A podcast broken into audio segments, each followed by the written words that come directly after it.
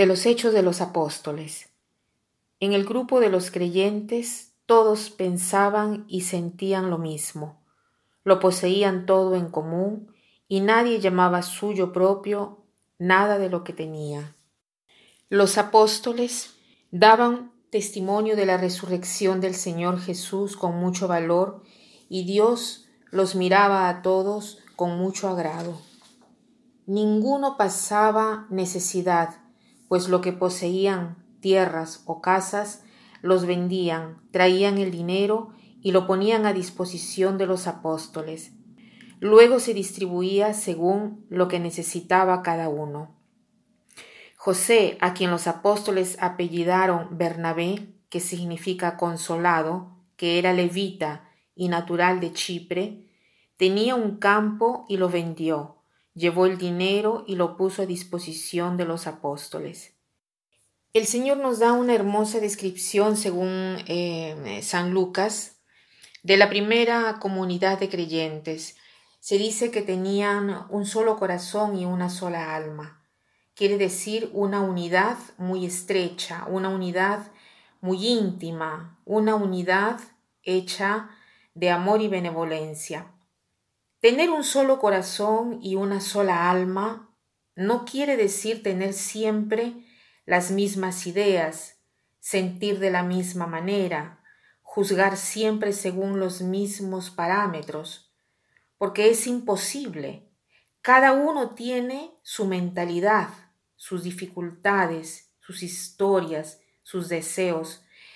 Tener un solo corazón y una sola alma nos lleva a querer estar unido al otro en un nivel de voluntad y esto eh, lleva a ser animados por el amor, ser animados por el Espíritu Santo. Si el Espíritu Santo anima a cada uno de nosotros, la unidad se hace por fuerza porque es el Espíritu Santo que nos une, el amor de Dios que nos une. Entonces, para tener un solo corazón y una sola alma, debemos dejar obrar en nosotros el Espíritu de Dios. Pero todavía podemos nosotros ayudar a este Espíritu de Dios con algún expediente humano. A veces el motivo que nos distancian de los demás, que nos dividen, que nos hacen tener incomprensiones, prejuicios, eh, son llamados, que son llamados también distorsiones a nivel eh, de interpretaciones de la realidad y de los otros. Frecuentemente nosotros nos convencemos que nuestro modo de juzgar sea justo, que nuestro modo de justificar es infalible y que el otro está siempre equivocado, que nosotros somos eh, los únicos que entendemos todo, que somos nosotros que hemos entendido la situación, que somos nosotros que debemos ver qué cosa el otro debe pensar, cómo debería de ser, cómo debería de obrar, qué cosa debería de hablar, de decir. Entonces, tenemos esta interpretación torcida de la realidad que nos permite, que nos impide a veces de dar este paso de acercamiento hacia el hermano. Para poder eh, liberarnos de estas distorsiones, pienso que podemos ejercitarnos en dos aros.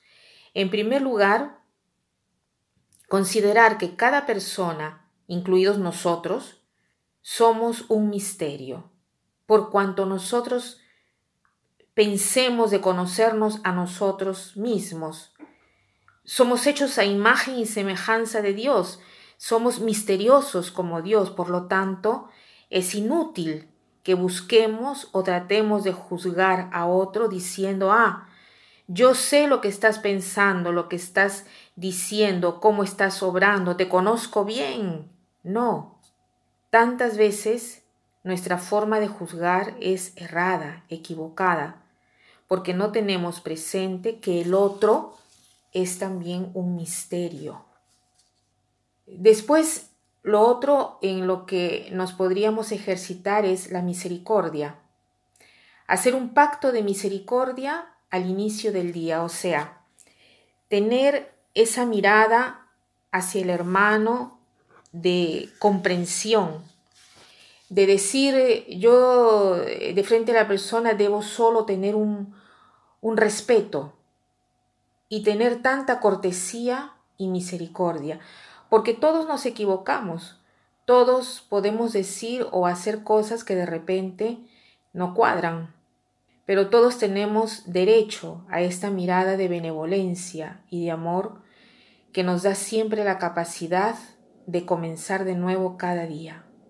Entonces, para poder construir esta unidad con un solo corazón y una sola alma, ejercitémonos en la misericordia y en el respeto del misterio del otro. Y así día a día nos haremos animar de este amor de Dios de una forma muy concreta. Y para terminar quiero citar eh, una frase que hace referencia a otro paso que hemos leído hoy, o sea, se decía que ninguno consideraba suyo lo que tenía, sino que todos ponían en común lo que tenían. Y esto no solo a nivel material, sino también de talentos, de capacidad. Entonces debemos ser más generosos, de poner al servicio común lo que tenemos y no ser orgullosos, tratar de siempre de querer sobresalir. Entonces la frase de hoy es esta. Se es generoso no cuando se da mucho, sino cuando se ofrece aquello que me interesa mucho. Se es generoso no cuando se da mucho, sino cuando se ofrece aquello que me interesa mucho. Que pasen un buen día.